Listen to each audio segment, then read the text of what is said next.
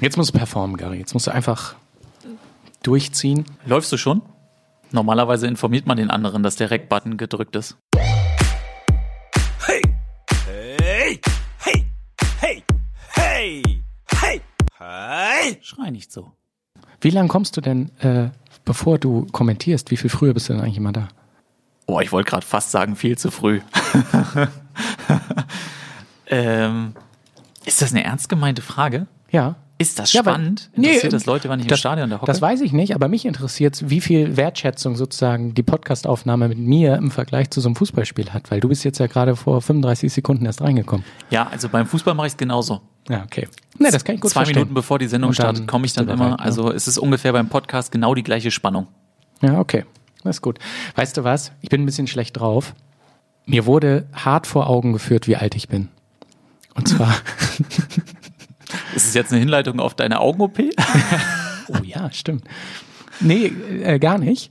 Na, da wollen wir, da, ich glaube, da sprechen wir erst drüber, wenn es soweit ist. ja, okay, machen Nee. wir. Aber Aber warte ganz kurz, nur um so ein bisschen zu teasen, es passiert noch in 2020? äh, also ja, wenn alles gut läuft. Wenn alles gut ist. Es stehen noch ähm, Untersuchungen aus, sagt man, ne? Hm. Das auch der Ja, im Alter ist das halt generell so, dass die Untersuchungsanzahl sich häuft. in jedweder Hinsicht. Du, was ich erzählen wollte, äh, alt gefühlt. Auf dem Rückweg am Sonntag von der DTM, wie immer, ähm, sind wir natürlich zu McDonalds gefahren. Und im Moment kann man ja nicht rein, deswegen sind wir durch den McDrive gefahren. Und im McDrive war eine sehr nette junge Dame, die aufgrund unserer Akkreditierung, die wir um den Hals hatten, erkannt hat, dass wir von der DTM kommen. Und sagte, ey Mensch, kommt ihr von der DTM? Und wir so, ja, war natürlich auch schon mega müde, so ja. Oh, wer hat gewonnen? Ich hatte den ganzen Tag Schicht, ich konnte nicht gucken. Es war ja Gesamtsieger und wir sagen ja der Rast. War sie erst ein bisschen traurig und dann sagte sie, aber macht ihr auch Formel 1? Wir machen, nee, Formel 1 machen wir nicht. Und dann hat sie Folgendes gesagt. Ich bin gespannt, ob du, ob du weißt, was das bedeutet. Dann hat sie gesagt, schade, ich dachte, wir könnten jetzt so mäßig äh, uns über Formel 1 bonden. Was? Das ist so Jugendslang für, da können wir eine Verbindung schaffen. Ne? Und dann sind wir weitergefahren und das ist jetzt kein Scheiß. Lustigerweise war dann die gleiche Frau, die die Bestellung, also das Geld entgegengenommen hat, war auch die Frau, die die Burger rausgegeben hat. Und da hat sie dann nochmal gesagt, ja Mensch, mit Rast richtig schade. Und wir sagen, ja, wir hätten uns auch gefreut, wenn, äh, wenn Nico Müller gewonnen hätte. Und dann- Immerhin unser Gast gewesen mal. Genau. Und dann sagt sie, ja, fühle ich voll. Fühle ich euch voll. Ja, alles klar. Da sind wir echt weit von entfernt, ne? Ist Und so. dann habe ich mich gefragt, ob wir früher wohl auch ähm, so Ausdrücke hatten, die dann so die, die, die dann etwas ältere Generation schwierig fand. Und bei diesem Gedankengang ist mir eingefallen, dass wir sowas so ein bisschen haben beim Thema Fernsehen. Und zwar Ah. gibt's da auch immer wieder so Begrifflichkeiten und Worte, die wir am Set benutzen, wo ich merke, dass die für Außenstehende äh, total schwierig zu verstehen sind. Es ist wie so eine eigene Sprache. Und ich glaube, das gibt's eigentlich in jedem Beruf, aber ich kann ja nicht über jeden Beruf reden, sondern nur über den. Und ich wollte dich fragen, ob dir irgendwas einfällt, was man so am Set sagt, wo Außenstehende gar nicht richtig ähm, wissen, was gemeint sein könnte. Naja, also so der Klassiker ist tatsächlich einfach, äh, wenn man sagt, äh, der LDS hat gesagt. Sowas, Oder ne? Der LDS, so der Leiter der Sendung. Also damit wissen viele nichts anzufangen dann. Das stimmt. Ähm, boah, das ist tatsächlich ein total spannendes Thema, weil es gibt so viele Begrifflichkeiten, was auch immer so verwendet wird, wo ich auch schon dann häufiger mal so Nachfragen gestellt habe. Ich kann jetzt dummerweise kein, ähm, kein Beispiel nennen, äh, zumindest nicht das, was mir direkt im Kopf schwirrt. Ich habe aber auch so eine Kleinigkeit zum Beispiel, dass man in Unterhaltung, auch wenn man vorher Projekte bespricht Aha. mit Leuten, die jetzt nicht aus den Medien kommen, dass man dann sowas sagt, ja, und dann machen wir da Bilder. Und es ist ganz häufig, dass ähm, bei demjenigen, mit dem man spricht, dann ankommt, wir würden Fotos machen. Das stimmt. Gemeint sind damit ja aber natürlich einzelne Situationen, die man sozusagen abarbeitet, die natürlich gefilmt werden, also Bewegtbilder durchaus sind. Aber wir sprechen dann so zur Vereinfachung von, wir brauchen noch das Bild und wir brauchen noch das Bild. Ja, das ist, das ist tatsächlich ein ganz gutes äh, Thema. Da müsste man eigentlich auch noch mal so ein Buch machen, so Mann Deutsch, Deutsch Mann oder Deutsch Frau oder irgendwie sowas. Gibt's ja die verschiedenen Richtungen und dann so äh, normale Bevölkerung, TV-Sprache. Genau, da können wir, ja, äh, können wir uns jetzt im nächsten Podcast noch mal ein bisschen was überlegen. Eine Sache zu dem Thema wollte ich, hatte ich aber noch fragen. Ja, warte, bevor du die Frage stellst, muss ich aber dazu sagen, das, das klingt auch, finde ich, immer so, ähm, ich glaube zumindest, dass die, dass die TV-Branche das auch nur macht, um so ein bisschen intelligenter zu wirken. Nee, glaube ich nicht, weil das macht ja, das machen doch alle. Bei der Bundeswehr gibt's das doch auch, da weiß man ja überhaupt nicht, was die machen und so. Ich glaube, das ist so, ja, auch in Unternehmen ist das häufig, dass man dann als Außenstehender gar nicht sofort mitreden kann, sondern es braucht so seine Zeit, bis man da dann drin ist. Ich Seine glaube, das hat Insights. einfach, ja, ich glaube, das hat jede Branche so für sich. Und vielleicht können wir ja so in den nächsten Wochen immer mal ein bisschen was offenlegen. Ja, sobald ich über einen Begriff stolpere, merke ich mir. Genau, und ein Trick, Mhm. den du vielleicht anwendest, wollte ich dir jetzt schon mal entlocken. Den ich anwende, Ja, das ist nämlich eine Sache, die macht im Prinzip jeder, der redaktionell arbeitet. Und zwar geht's ja darum, wenn man mit Leuten äh, dreht, die vielleicht nicht so häufig vor der Kamera stehen, dann steht man immer vor dem Dilemma, dass man den, das rote Auto. genau, dass man ihnen klar machen muss, wie sie antworten sollen, weil man die Frage, die man selber stellt, später nicht hören wird. Ja. Und ich wollte dich fragen, was, was ist sozusagen deine Erklärung? Ja, das rote Auto. Ja, du musst es jetzt einmal präzisieren für Ja. die Hörer. Oh Mann, ey. Also das sagt man tatsächlich leider tausendmal und tausendmal wird man auch enttäuscht, weil der Protagonist immer sagt, verstanden und macht es dann trotzdem nicht. Ja, dann hast du es schlecht erklärt. Ah Ja, was kann man da schlecht erklären? Also es ist ganz simpel. Es geht darum, dass die Frage in der Antwort aufgenommen wird, dass ein kompletter Hauptsatz quasi gebildet wird. Also sprich, wenn ich sage als Frage, welche Farbe hat das Auto, dann erwarte ich, dass der Antwortgeber sagt, das Auto hat die Farbe bababab. Genau. Und genau so ist es halt das rote Auto. Ich weiß gar nicht, was, was sagst du was anderes? Ich kenne nur das. Nee, das ist tatsächlich auch, also ich mache das auch mit Farbe. Ich mache es aber ein bisschen einfacher, um, um äh, Oh, ein sozusagen bisschen die einfach. Das rote Auto genau. ist jetzt ja nicht schwer. Nee, aber ähm, ich mache es tatsächlich mit, was ist deine Lieblingsfarbe? Und dass du mir dann bitte nicht antwortest mit, sie ist meine Lieblings, ähm, äh, rot, sondern meine Lieblingsfarbe ist rot. Aber ne, das klingt total simpel, also in Summe dieser ganze Prozess und total unnötig, aber äh, achtet da gerne mal drauf, wenn ihr einfach eine Frage gestellt bekommt, ihr verfallt automatisch eher in die Antwort, anstatt die Frage noch aufzugreifen. Eine, eine Medien-Nerd-Sache habe ich jetzt noch, wenn wir jetzt schon dabei Oh Mann, sind. Jetzt bin ich gespannt. Ich bin ja nicht nur ähm, als Redakteur unterwegs, sondern manchmal sitze ich auch im Schnitt. Und weißt du, was mich da total nervt an Redakteuren? Es gibt eine Sache, die total schwierig ist zwischen Cutter und Redakteur. Und zwar die Diskussion darüber, innerhalb der Timeline, was ist vor und was ist zurück. Hä? ich bin jetzt erstmal gespannt, was du sagst. Ich will mich nicht in die Nesseln setzen. Genau, für, für einige äh, Redakteure ist vor halt äh, im Film weiter. Ja. Für andere Redakteure ist vor aber nach vorne im Film. Und deswegen wünsche ich mir von allen Redakteuren, dass sie einfach sagen, links und rechts. Boah, krass. Sorry, nee, erfülle ich dir nicht. äh, was, was sag ich denn eigentlich immer? Ja, du sagst auch vor. Ja, ich sage auch vor, aber ich Ja, meine dann vor. auch. Genau, aber ich gehe dann halt wirklich, also nach rechts quasi. Genau. Und mein Zurück Siehste? ist nach links. Ja. Ich wusste nicht, dass man vor zum Anfang meint. ja kann Das man habe ich noch nie gehört. Ja. Witzig. Gibt's gar nicht wenige. Nee, das stimmt. Aber das ist sowieso auch eigentlich so eine, so eine klassische ähm, Sitcom-Szenerie, ne? Cutter und Redakteur. Also es gibt ja da unterschiedlichste Paarungen, die aufeinandertreffen. Oh, da kann ich auch unendlich viele Geschichten erzählen, was ich da schon alles erlebt habe und wie oft ich mir da schon die Haare gerauft habe. Ähm, aber ja, das ist, glaube ich, ein hoher Unterhaltungswert in Summe. Sag mal, apropos, pro, äh, was hast du gerade gesagt? Leute, die aufeinandertreffen. Ja.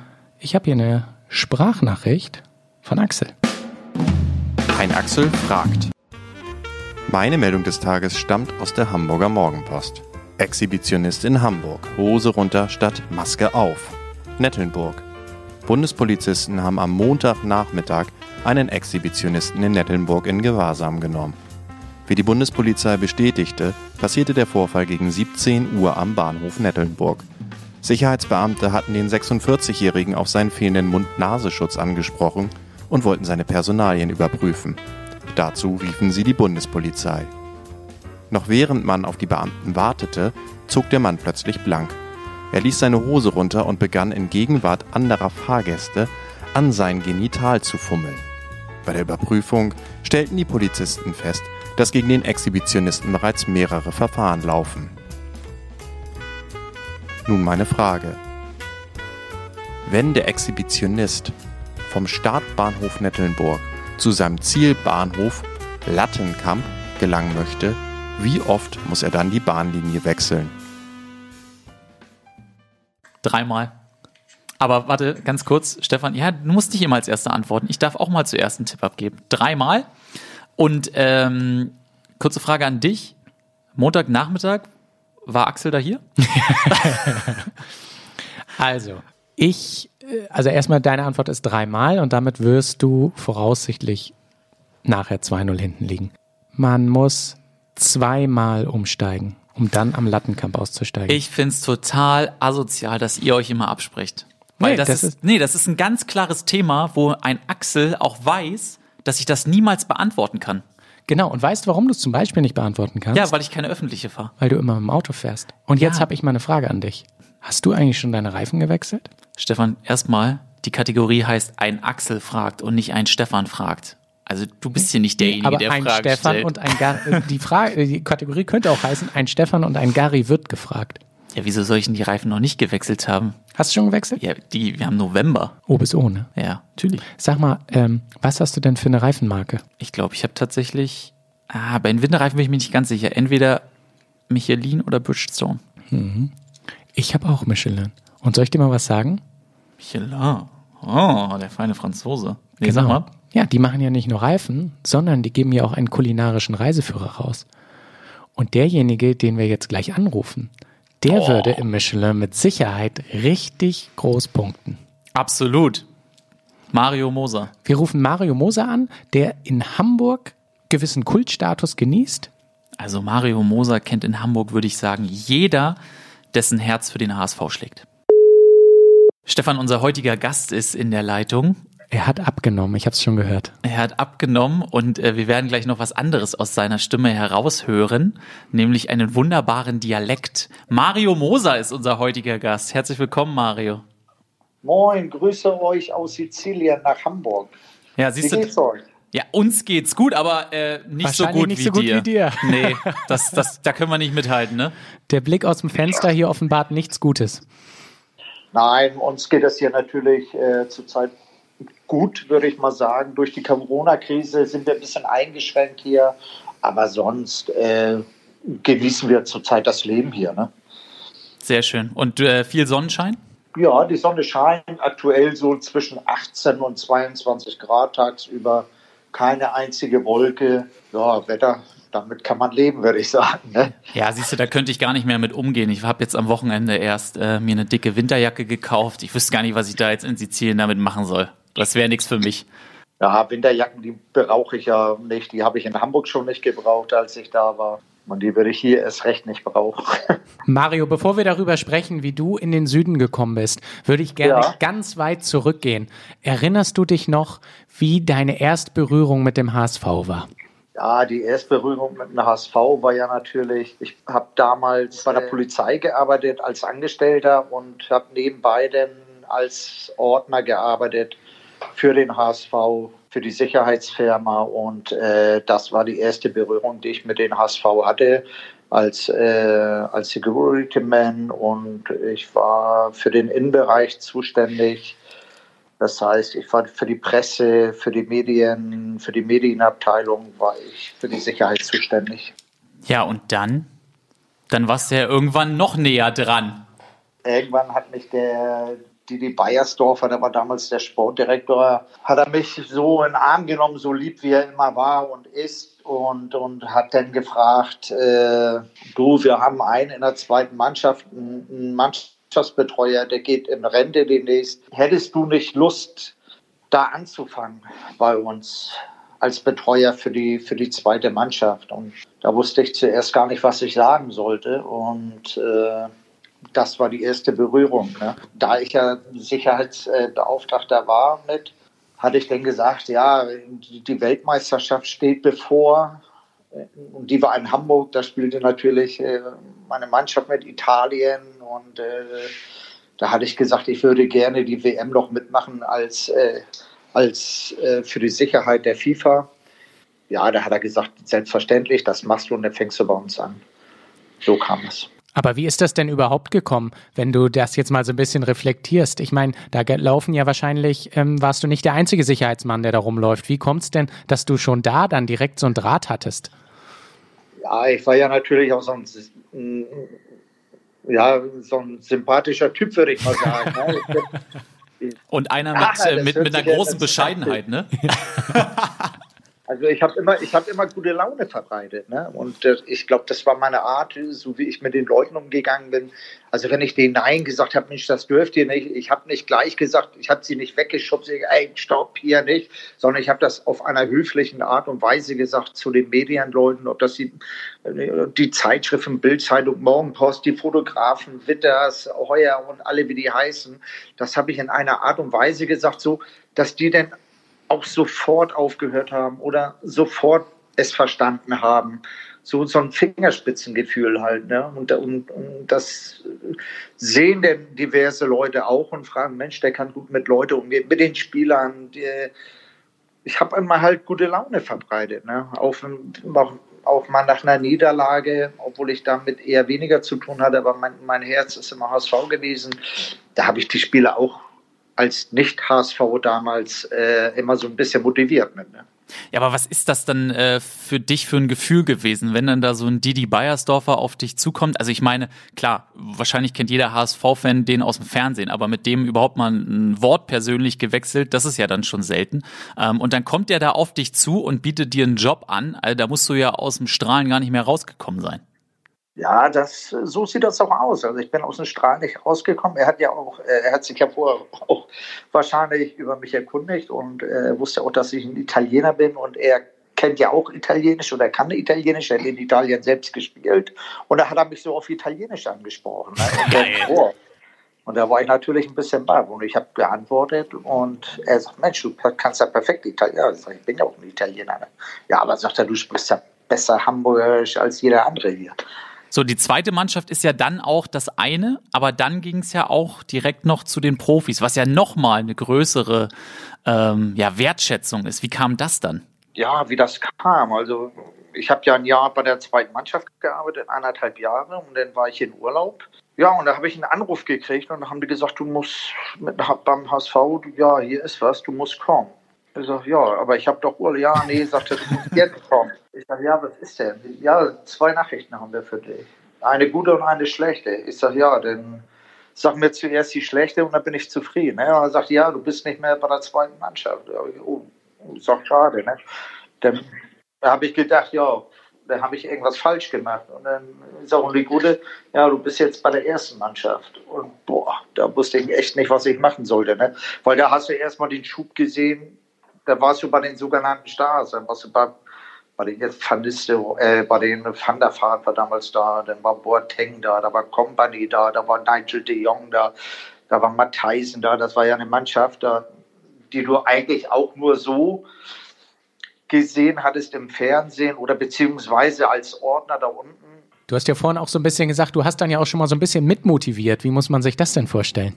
Ja, wie das aussah, in denen ich äh, den zugesprochen habe, ne? dass sie den Kopf nicht hängen lassen. Du hast ja gesehen, wenn die reingekommen sind, auch vom Feld in der Mixzone rein. Einige hatten schon mal Tränen in den Augen gehabt und es kam immer auf Spielsituationen drauf an. Wenn ich mal eine rote Karte, da habe ich gesagt, ey Mann, ist doch gut und arm, das geht immer weiter. Die zwei Spiele sind schnell rum.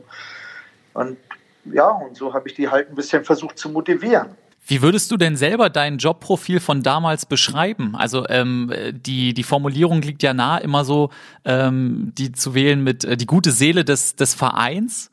Äh, so habe ich zumindest dich angekündigt gegenüber Stefan. Ähm, aber wie, wie hast du dich selber mit deiner Rolle gesehen? Ich war ja, ich war ja 24-7 war ich ja da. Ne? Das, das, das gibt ja keine Rolle. Man sagt, man ist Zeugwart, Mannschaftsbetreuer, man ist ja äh, Koch, man ist Ernährungsberater, ich war ja halt alles, ne? Das, oder in dem Beruf musst du halt alles sein, weil die, die Spieler, die suchen eine Person, also eine, eine Bezugsperson und äh, mit denen sie reden können. Und, und ich war halt, ich hatte immer ein offenes Ohr gehabt. Also die haben mir auch alles erzählt. Ne? Das ist ja, und die wissen ganz genau, ich würde es heute auch nicht erzählen, was die mir damals erzählt haben.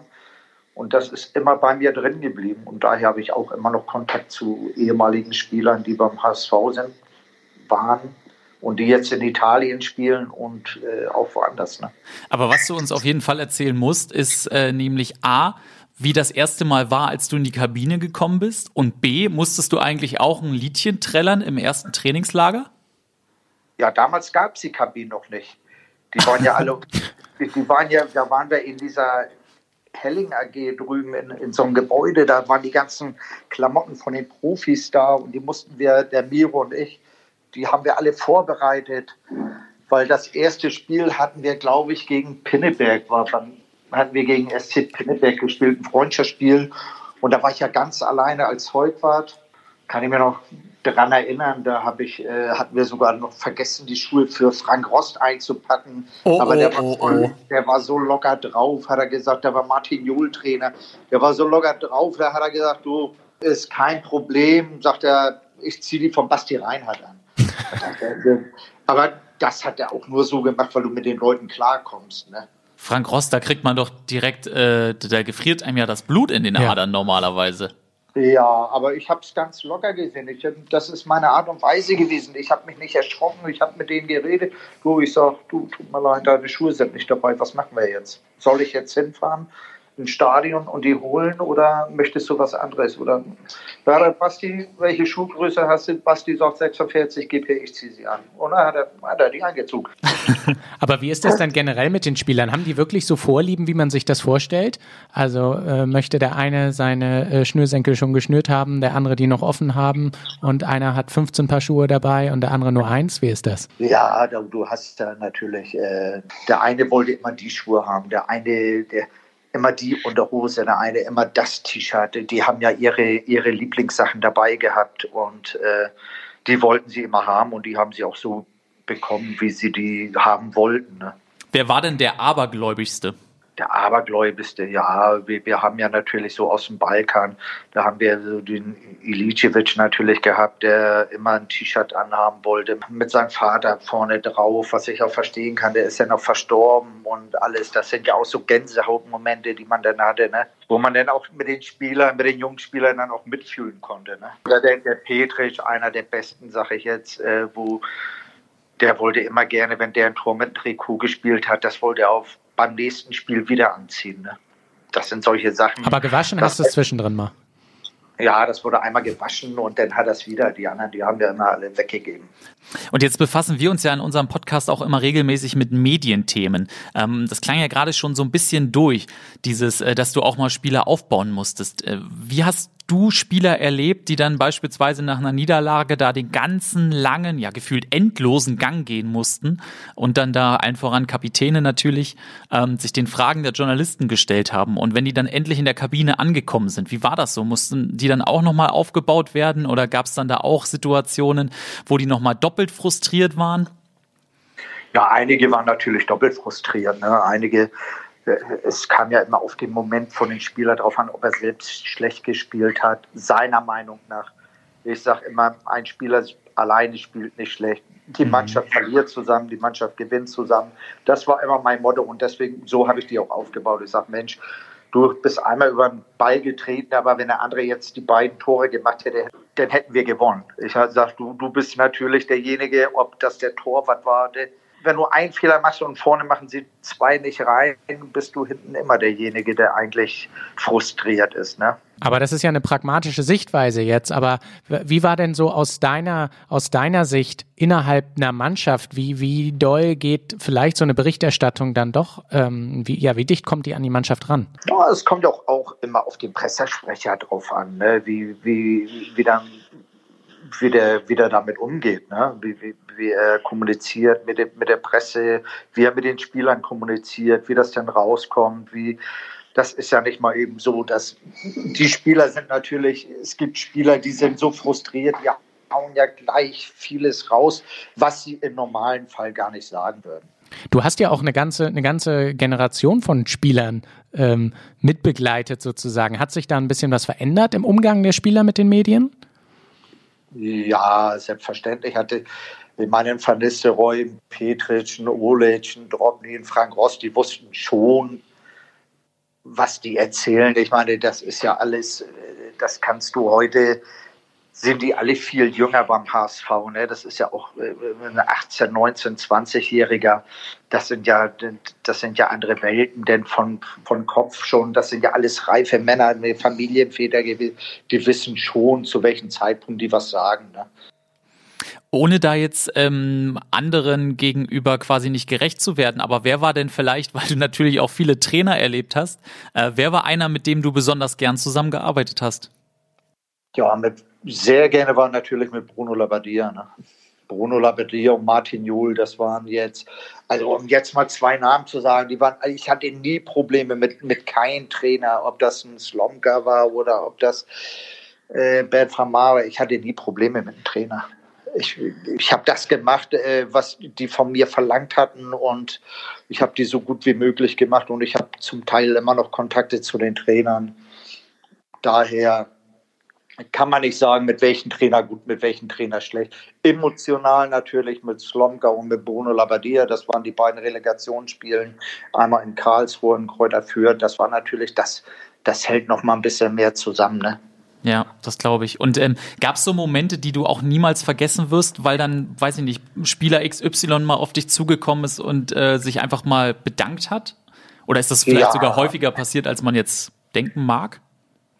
Ja, das war äh, sehr oft, sehr oft.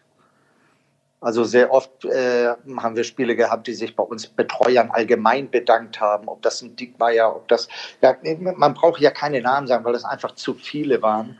Da soll sich jetzt keiner vernachlässigt fühlen, wenn man mal Einnahme vergisst. Ja. Aber da sind ganz viele Spieler, die, die es auch honoriert haben, die es gesehen haben, wie wir arbeiten, was wir für die alles machen. Und ja, emotional natürlich die, äh, bei den Abst bei den Relegationsspielen, wo wir nicht abgestiegen sind, diese zwei, wo ich dabei war, das ist natürlich, wo die Spieler mir die Klamotten auf dem Feld von Leib gerissen haben vor Freude. Da lief ich nur mit, da lief ich nur mit der Unterhose nachher rum.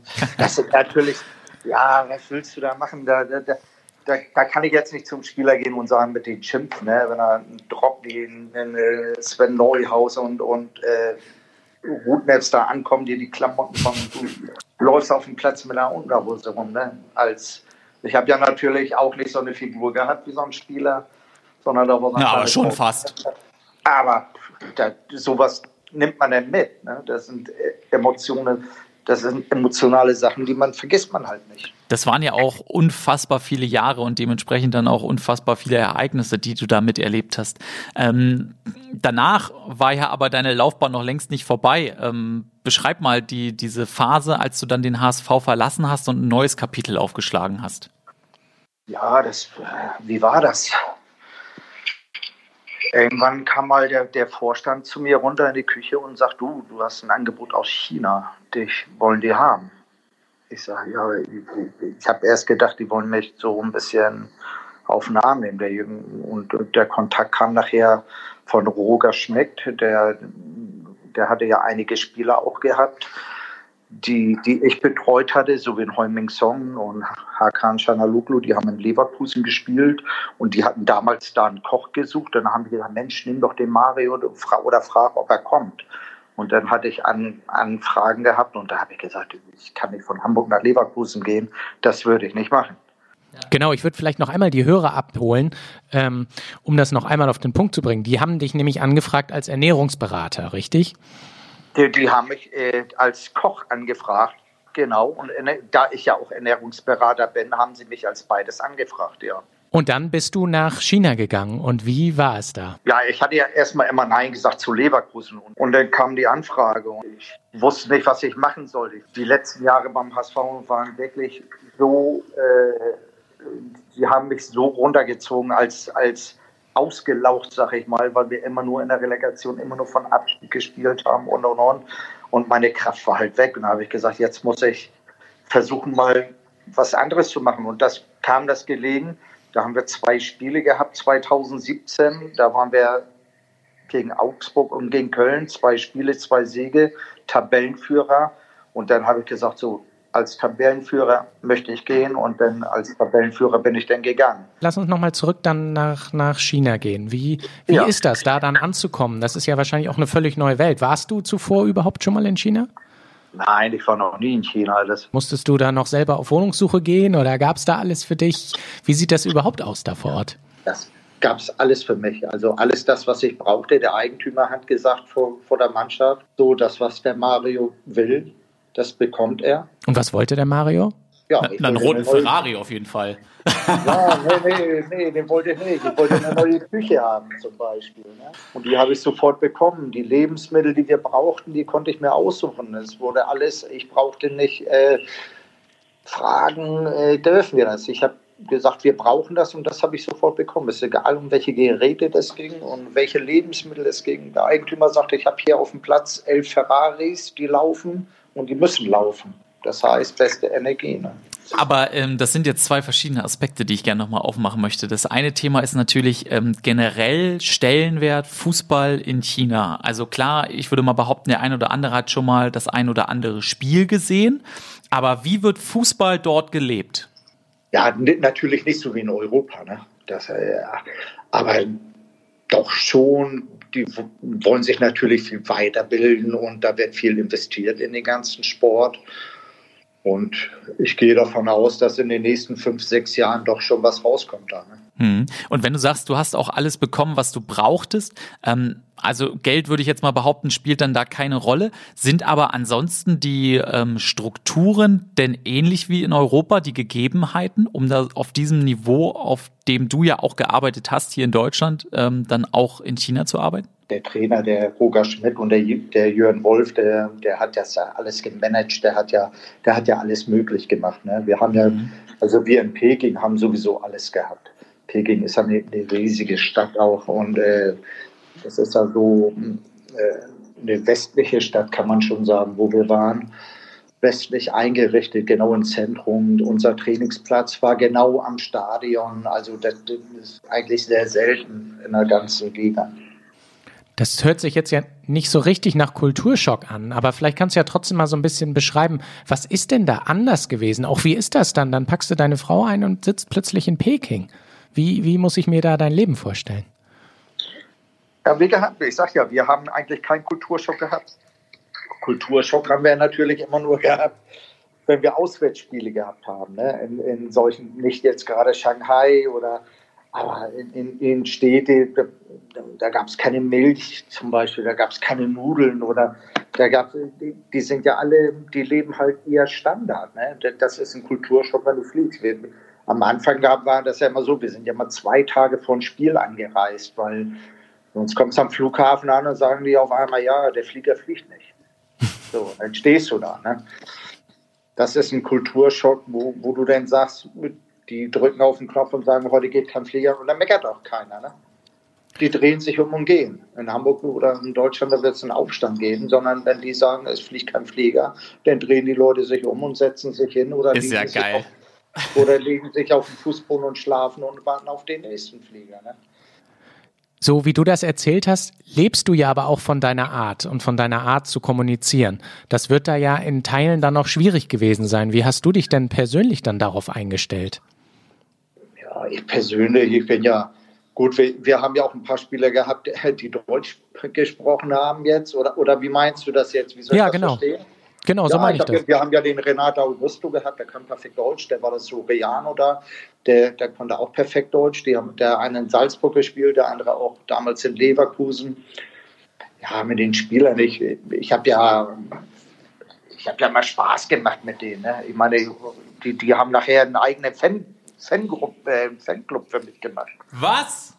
Ja, Erzähl. das, die Chinesen, ja, da war so eine chinesische Gruppe, so eine Anglergruppe und die kam dann auf einmal auf die Idee, Trikots drucken zu lassen mit Mario 99. Ich sag, was der, ja, wir sind dein Fanclub. Geil. Ne? Und ja, da, da, das, da denkst du, du bist in einer anderen Welt da und du bist denn ja auch in einer anderen Welt. Ne?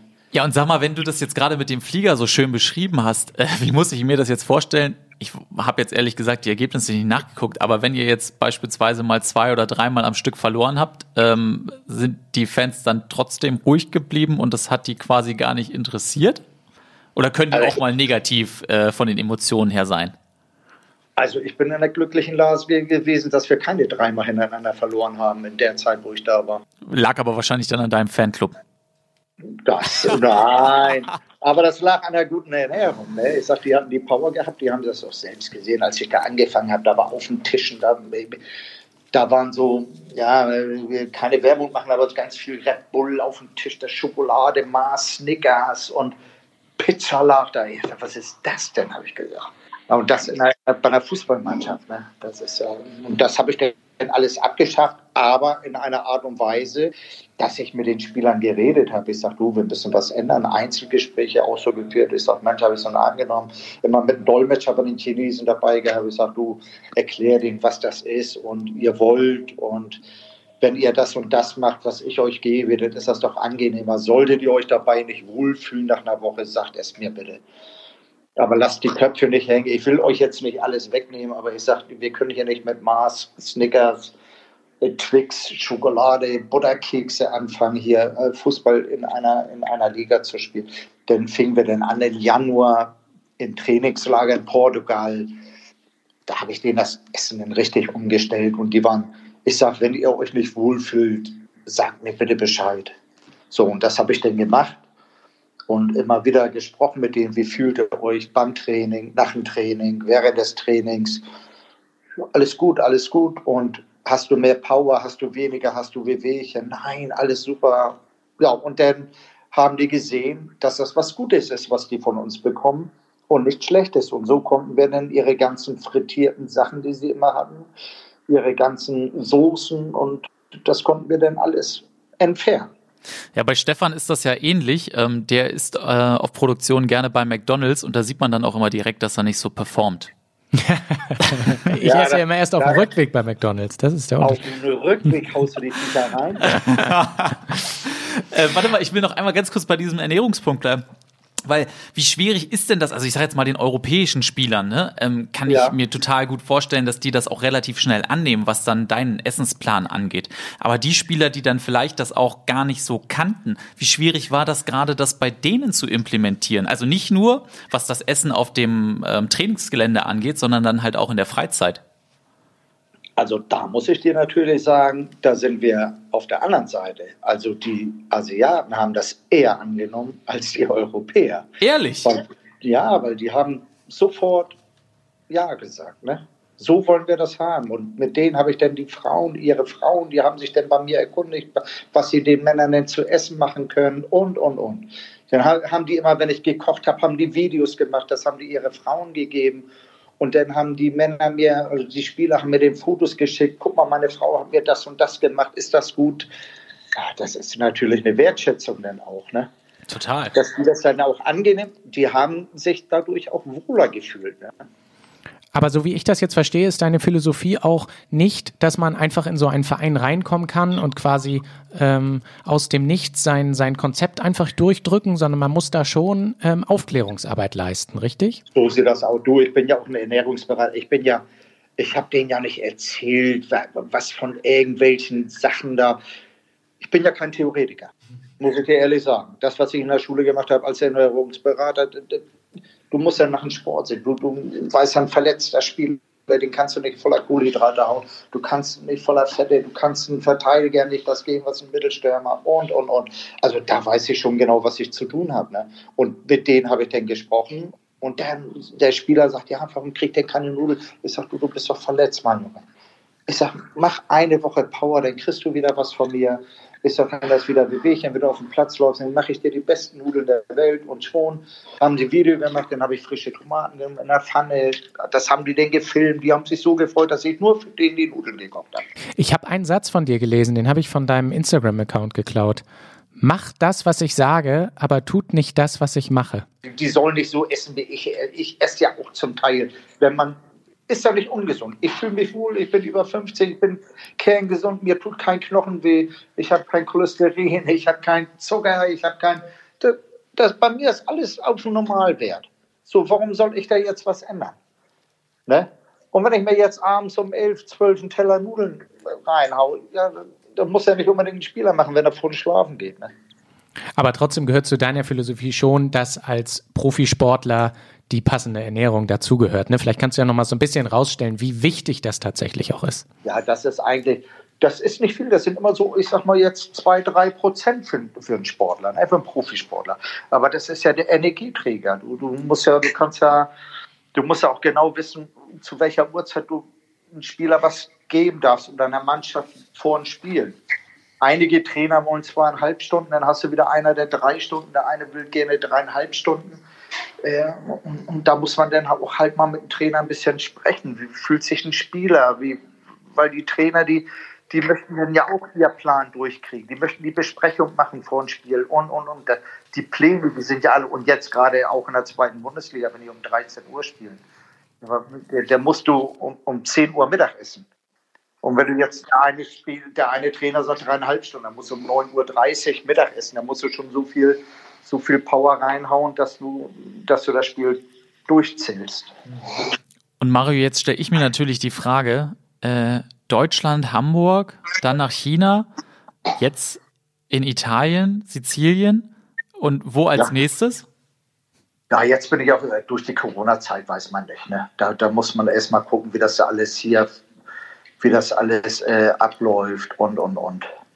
Da haben wir noch, meine Frau und ich, wir leben jetzt hier und äh, wir, wir genießen unsere Zeit jetzt erstmal und dann müssen wir mal schauen, aber du hast schon noch Bock, bei einem Verein nochmal tätig zu sein, oder? Wenn irgendwann mal ein richtiges, muss ich sagen, Angebot kommt und der Verein, der muss auch stimmen und äh, ja, und die Wertschätzung muss da sein. Ne?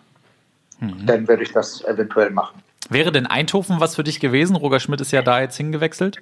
Ja, ich hatte mit Roger ja schon einige Male jetzt äh, gesprochen und mit Jörn, aber das ist ja auch ist in Europa, die haben ja alles, die, das sind ja Top-Mannschaften, die sind sehr gut ausgestattet mit, äh, mit allem, was es da gibt. Also da braucht man auch nicht, das wäre ja auch, äh, wenn er jetzt im Kopf, was nicht 20, 30 Jahre ist, das, sowas macht man nicht. Das würde ich auch nicht von mir aus machen. Ne? Da würde ich nicht sagen, so der weg und ich komme. Mario, sag mal, bevor wir zum Ende kommen, könntest du noch mal so ein bisschen erzählen, wie viel Leidenschaft steckt in dem, was du machst und wie stolz bist du auch auf das, wenn du jetzt zurückguckst, vom ähm, am Anfang Sicherheit zu am Ende ganz dicht an der Mannschaft. Wie viel Leidenschaft hat es dafür gebraucht?